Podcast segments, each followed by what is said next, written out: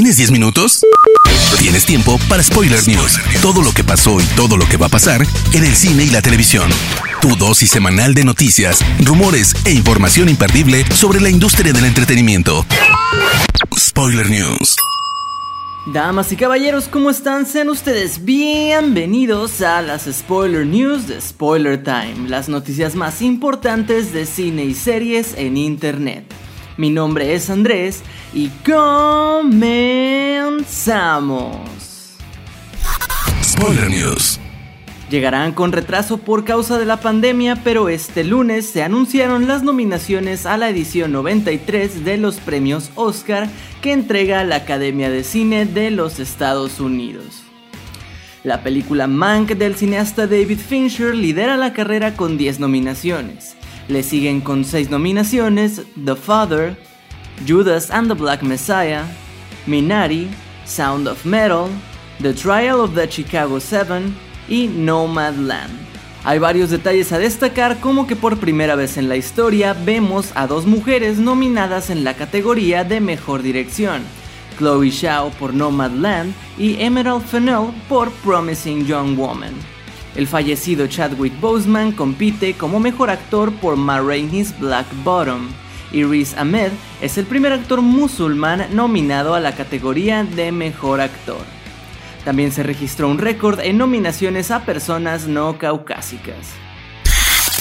La contraparte de los Oscars, los Razzies, que premian lo peor del cine, tienen como principales nominados a The Little, Wonder Woman 1984, 365 días y Music de la cantante Sia. Destacan en las nominaciones a Peor Actor Robert Downey Jr., Adam Sandler y Shia LaBeouf. A Peor Actriz compiten Kristen Wiig, Anne Hathaway y Glenn Close.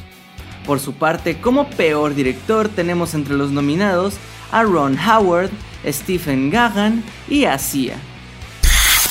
Muchos ya estábamos impacientes por echarle un vistazo a Zack Snyder's Justice League, ya que por fin el director pudo terminar su versión de este crossover de DC.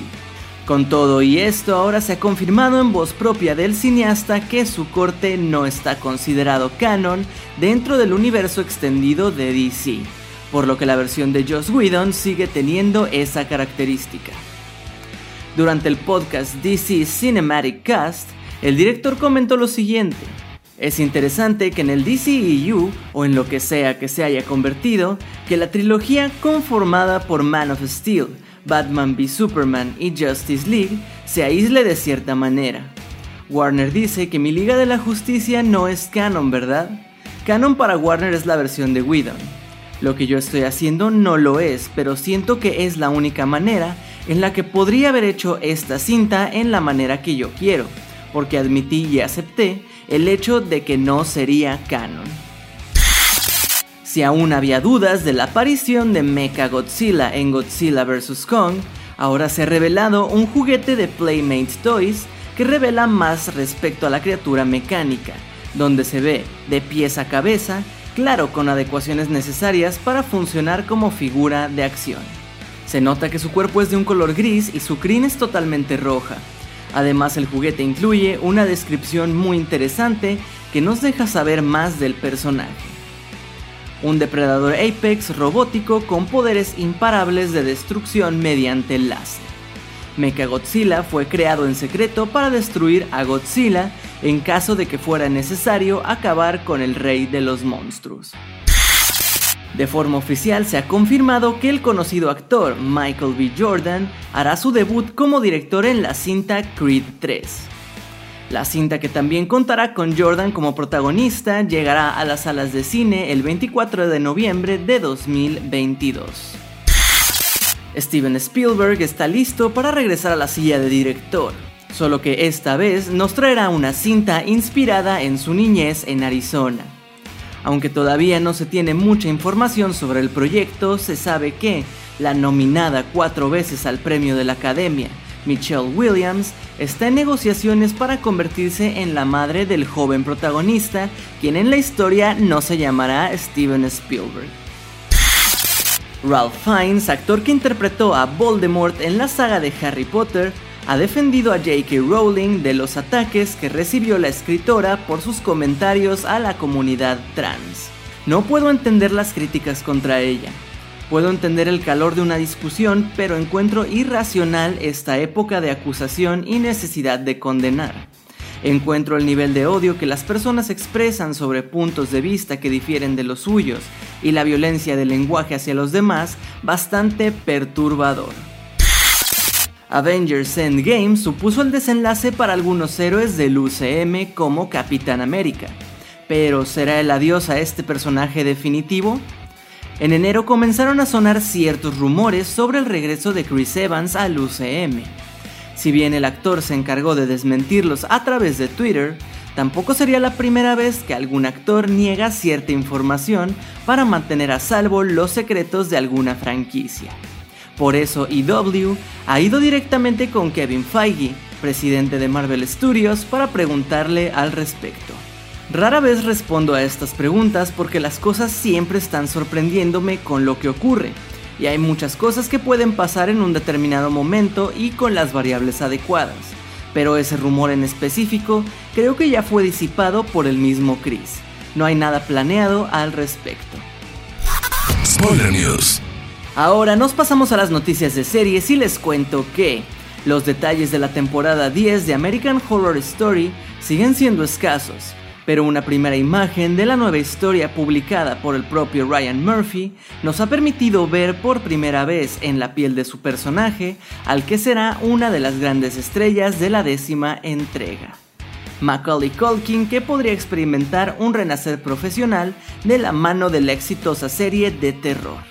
Nada se sabe sobre el personaje que interpretará, pero ha sido el elegido por el prolífico creador para mostrar una primera imagen de su nueva historia, donde Culkin aparece junto a Leslie Grossman, otra de las protagonistas de la serie, junto a la frase algo perverso se aproxima. New Amsterdam. El drama médico inspirado en el libro del doctor Eric Mannheimer sigue entre los contenidos más vistos de Netflix en México especialmente por el final de la temporada 2 que dejó muchas preguntas en el aire y que esperamos sean resueltas en una tercera entrega. Sin embargo, hoy el tema es el episodio 14, donde Max envía a Floyd y sus pacientes a un hospital de cardiología en México, pero debemos decirte que la producción jamás vino al país, solo nos lo hicieron creer.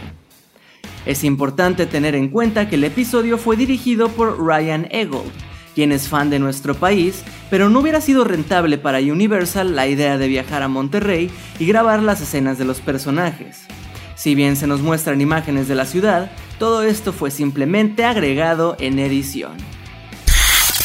Las vueltas que está dando HBO buscando su propio universo de Game of Thrones sigue su camino, y la cadena Warner Media ha puesto en marcha otros tres spin-offs de la serie todos en un estado temprano de desarrollo y aparentemente con fuego y sangre, y otros relatos cortos como material de referencia. Por un lado tenemos Nine Voyages o Sea Snake, que seguirá la odisea por los mares de Lord Corlys Velaryon, marido de Rhaenys Targaryen y gran navegante conocido como la Serpiente Marina, que también es nombre de su barco. Los otros dos aún no tienen guionistas asignados, uno es Flea Bottom, que se ambientará en el distrito más pobre de todo Desembarco del Rey, sitio que fue bastante explorado durante Game of Thrones. El tercero es Ten Thousand Ships, que cuenta la odisea de la princesa Nymeria de Rionar y su odisea con todo su pueblo en 10.000 naves hacia Poniente, para tener una segunda oportunidad ante un destino cruel. La princesa acabará casándose con Lord Mors Martell, instituyendo la dinastía Nymeria en Lanza del Sol. Spoiler News. Hermoso público, estas han sido las últimas y más importantes noticias de cine y de series de esta semana. No se olviden de seguir a Spoiler Time en todas nuestras redes sociales y a mí personalmente me podrán encontrar como Andrés Addiction. No me queda más que agradecerles y nos escuchamos en las próximas Spoiler News. Chao. Termina Spoiler News y comienzas la semana informado. Te esperamos el próximo lunes a primera hora para ponerte al día en menos de 10 minutos. Spoiler News.